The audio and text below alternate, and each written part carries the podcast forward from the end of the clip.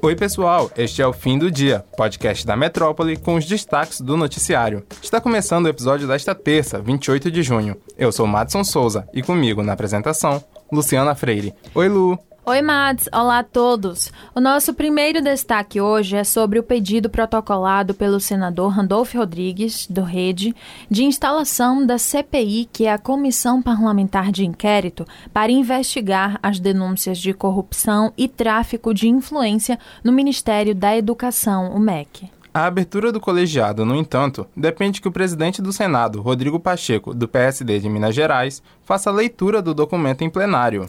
A criação da comissão ganhou força depois que, na última semana, o ex-ministro da Educação, Milton Ribeiro, foi preso em uma operação da Polícia Federal que investiga justamente as possíveis irregularidades na liberação de verbas do Fundo Nacional de Desenvolvimento da Educação, o FNDE, órgão vinculado ao MEC. Mas a história não para por aí. O senador Flávio Bolsonaro, do PL, filho do presidente Jair Bolsonaro, também do partido, entrou em campo para tentar barrar a criação da CPI no Senado, que busca investigar suspeitas de corrupção no Ministério da Educação. Segundo o jornal O Globo, Flávio entrou na articulação após o novo líder do governo na casa, Carlos Portinho, do PL, ser diagnosticado no fim de semana com Covid-19. Governistas avaliam que, embora haja 28 assinaturas para a abertura de uma CPI, uma mais do que as 27 necessárias, muitos senadores estão suscetíveis a desistir por causa da proximidade das eleições. Além disso, os governistas tentam convencer senadores a desistir, alegando que já há uma investigação em curso da Polícia Federal e da própria Controladoria Geral da União. A base governista está focada em dois senadores que veem como mais propícios a retirarem os seus nomes: Eduardo Braga e Alexandre Giordano, os dois do MDB. Ambos já foram beneficiados pelo chamado orçamento secreto, instrumento usado pelo governo para conquistar apoio no Congresso. A oposição decidiu pedir ao Supremo Tribunal Federal, STF, e ao Ministério de Minas e Energia a guarda do celular do ex-presidente da Petrobras, Roberto Castelo Branco. Além disso, foi requisitada a preservação das mensagens trocadas entre ele e o presidente Jair Bolsonaro. A informação foi divulgada pelo blog Valdo Cruz do portal G1. O pedido ocorre após notícias de que, durante conversa em grupo, Castelo Branco afirmou que o aparelho contém mensagens que poderiam incriminar Bolsonaro. Neste fim de semana, um grupo de conversas intitulado Economistas do Brasil, Roberto Castelo Branco, ex-presidente da Petrobras, e Rubem Novaes, ex-presidente do Banco do Brasil, conversaram sobre a estatal. Abre aspas. Se eu quisesse atacar o Bolsonaro, não foi e não é por falta de oportunidade. Toda vez que ele produz uma crise com perdas de bilhões de dólares para seus acionistas, sou insistentemente convidado pela mídia para dar minha opinião. Não aceito 90% dos convites e, quando falo, procuro evitar ataques. Fecha aspas, disse Roberto Castelo Branco.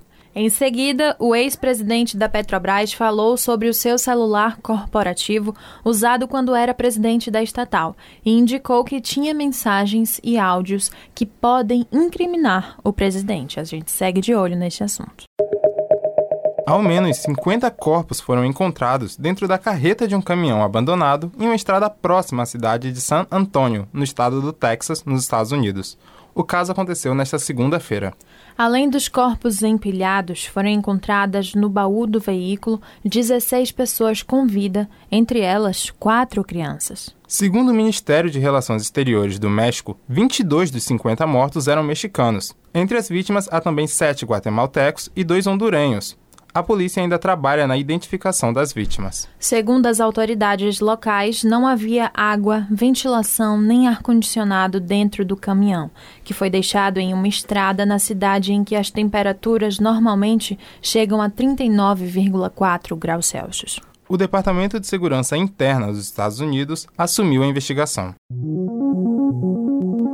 A exposição do caso da atriz Clara Castanho, que entregou um bebê fruto de um estupro para adoção, inspirou a deputada estadual Érica Malunguinho, do PSOL de São Paulo, na criação de um projeto de lei que visa garantir o sigilo para grávidas que optem por entregar a tutela do bebê de forma legal no estado de São Paulo. De acordo com o texto, caso a lei seja aprovada, o descumprimento dela acarretará aos serviços de saúde e de assistência social, públicos ou privados, uma multa que pode ir de R$ 15.985 a R$ 47.955, além da suspensão da licença estadual por funcionamento por 30 dias e cassação da licença estadual para funcionamento, dependendo da reincidência. Um dos artigos do projeto exige que a pessoa gestante que optar por fazer a entrega direta do bebê para a adoção deve ser tratada com urbanidade e cordialidade pelos profissionais que lhe atendem, sem que a sua decisão seja confrontada a qualquer tempo. A intenção da equipe da parlamentar é que o projeto seja apresentado também em outros estados. Caso a atriz aprove, a lei deve ser batizada como Lei Clara Castanho. Os registros de maus tratos a crianças e adolescentes no Brasil apresentaram um aumento de 21% em 2021. Os dados são do Anuário Brasileiro de Segurança Pública, que verificou que o crescimento está relacionado principalmente ao período após a reabertura das escolas, o que indica que o valor pode ter sido causado por um maior número de denúncias feitas pelos educadores. O anuário, divulgado na manhã desta terça-feira, mostrou que os registros saltaram de 15.846 no ano de 2020 para 19.136 no ano passado. O Código Penal brasileiro considera crimes de maus tratos tanto casos de violência física como os de violência psicológica. De acordo com o levantamento, a faixa etária entre 5 e 9 anos foi a que teve a maior alta com um aumento de 26% nos casos. Em seguida, veio a faixa entre 0 a 4 anos, com crescimento de 9%. O anuário revelou ainda um aumento de 11% nos casos de abandono de incapaz.